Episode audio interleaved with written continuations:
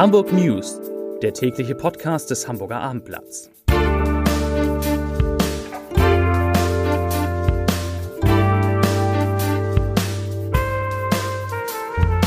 Moin, mein Name ist Lars Heider und heute geht es um die Auswirkungen der Bauernproteste auf Hamburg. Weitere Themen? Trotz Haushaltsproblem unterstützt der Bund den Bau der U5 bei uns in der Stadt mit mehreren Milliarden Euro.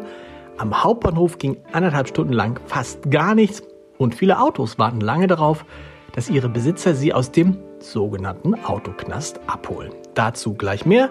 Zunächst aber wie immer die Top 3, die drei meistgelesenen Themen und Texte auf abendblatt.de.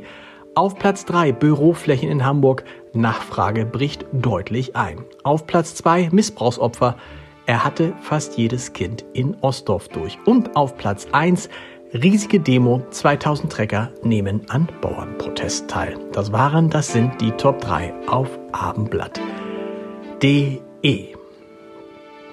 Und wir bleiben natürlich gleich bei den Protesten der Bauern, die allerdings, das kann man sagen, in Hamburg im Rahmen geblieben sind, obwohl rund 2000 Trecker in der Innenstadt unterwegs waren und es natürlich zwischendurch auch zu Verkehrsbehinderungen gab. Organisatorin Uta von Schmidt-Kühl, die zeigte beim Schlussakt am Michel, wo sich alle trafen, auch für diejenigen Verständnis, die den Treckeraufmarsch unverhältnismäßig finden. Sie sagte wörtlich, ich zitiere, ich habe großes Verständnis für die Leute, die sich vielleicht nicht in der Tiefe mit der Materie auseinandergesetzt haben und nun genervt sind von uns.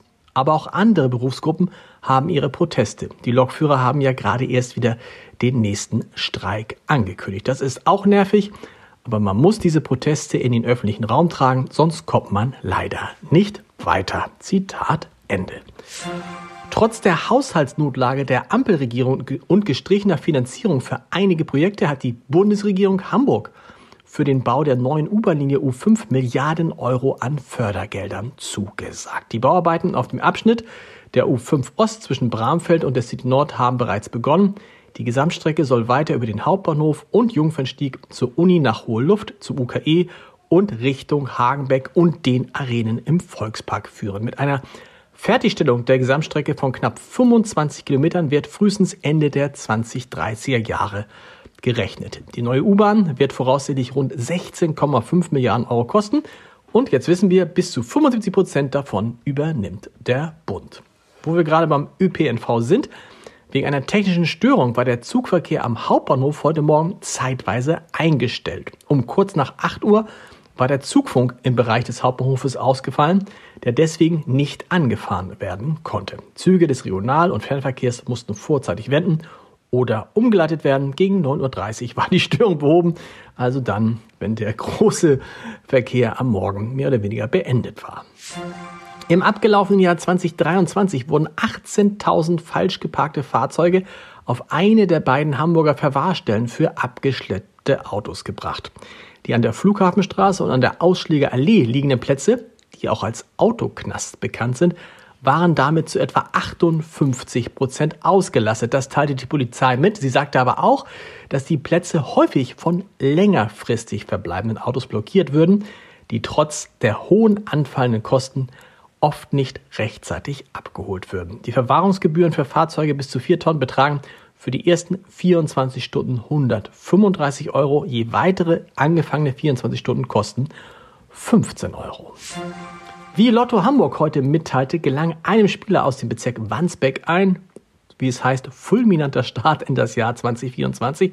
Das stimmt, denn er hat zum ersten Ziehungswochenende der europäischen Lotterie Eurojackpot die richtigen Zahlen getippt. Die Konsequenz knapp, knapp 2,4 Millionen Euro mehr auf dem Konto.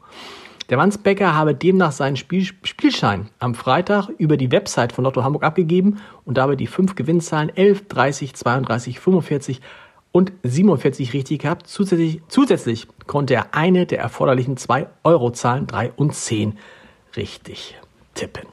Zum Podcast-Tipp des Tages. Er hat für seinen Einsatz für den Klimaschutz vor kurzem den Verdienstorden der Bundesrepublik Deutschland erhalten, auch weil er wie kein anderer so über den Klimawandel sprechen kann, dass es alle verstehen. In unserer Reihe Entscheidetreffen Heider erzählt Klimaforscher Mojib Latif, was jeder Einzelne für den Klimaschutz tun kann, warum er von Verboten wenig hält, warum er hofft, dass wir nie in einer Ökodiktatur leben werden und wieso die Lage noch unübersichtlicher ist, als es etwa das 1,5 Grad Ziel Glauben macht. Das komplette Gespräch können Sie unter www.abendblatt.de slash Entscheider hören. Alle Podcasts des Abendblatts finden Sie auch auf unserer Homepage und wir hören uns morgen wieder mit den Hamburg News um 17 Uhr. Bis dahin. Tschüss.